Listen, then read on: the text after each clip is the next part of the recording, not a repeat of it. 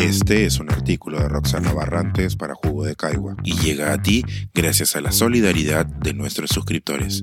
Si aún no te has suscrito, puedes hacerlo en www.jugodecaigua.pe. Ahora puedes suscribirte desde 12 soles al mes. Aquí, casual, presentándome. Unas cuantas líneas para contarle lo que no dice mi reseña.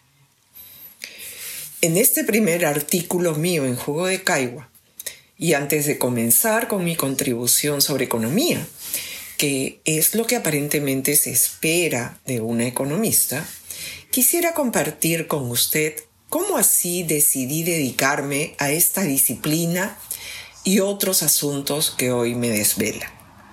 Si lo hago, es porque deseo ponerle un poco de contexto a mis preocupaciones y a lo que podría esperarse del jugo que me tocará entregarle los miércoles. Y para ello, si me disculpa, echaré mano de casi cinco décadas de recuerdos. Durante la década de los 70 solía leer todos los libros que caían en mis manos y los que podía encontrar en la siempre silenciosa biblioteca de San Isidro.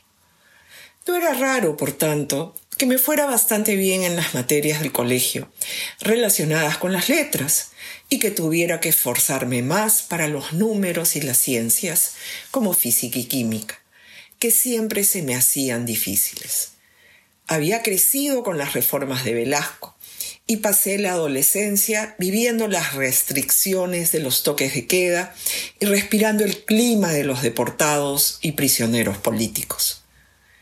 Esa combinación de mi gusto por estudiar con la ebullición política y social que me rodeaba me llevaron a pensar en alguna de las ciencias sociales como alternativa para mi formación universitaria.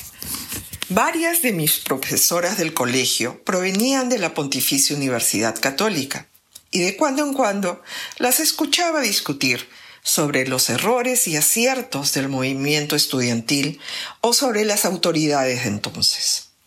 Fue muy grato descubrir que en la PUC la carrera de economía era parte de la Facultad de Ciencias Sociales y la decisión se me hizo fácil. Sumando los dos años iniciales de estudios generales en letras, mi aprendizaje en esta carrera corrió a mil por hora. Desde siempre me interesaron más los temas que los métodos. Me interesé rápidamente en la reforma agraria y en las comunidades campesinas y nativas. Así fue que llevé cursos de antropología y sociología, además de un semestre de quecho, cursos que ampliaron mi comprensión de estos temas y las ganas de ensuciarme los zapatos, en palabras del maestro Efraín González del Arte. Ir al campo y conocer sus dinámicas in situ fueron una gran motivación. En el posgrado pude encontrar lo que necesitan quienes buscan hacer un doctorado. Un profesor brillante interesado en mis temas, es decir, en la tierra como recurso natural y la importancia de los derechos de propiedad en los acuerdos posibles para su gestión. La gracia de estos asuntos que me interesaban es que iban un poco más allá de los modelos y de los métodos sofisticados que suelen estar asociados con el trabajo de los economistas.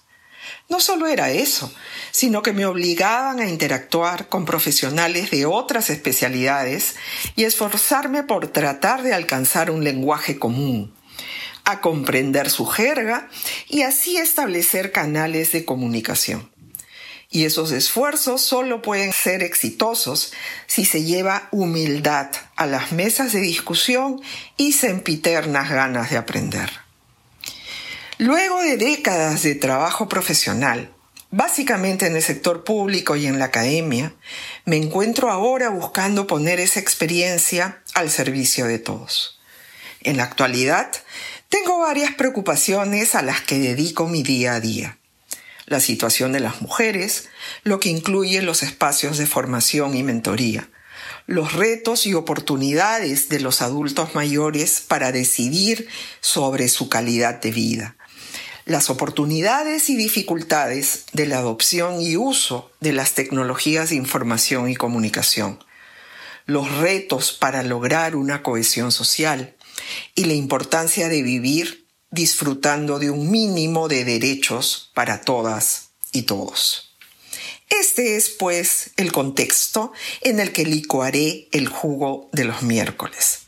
Muchas gracias desde ya por permitirme alcanzarle el vaso.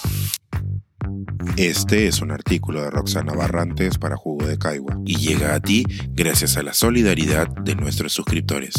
Si aún no te has suscrito, puedes hacerlo en www.jugodecaigua.pe. Ahora puedes suscribirte desde 12 soles al mes.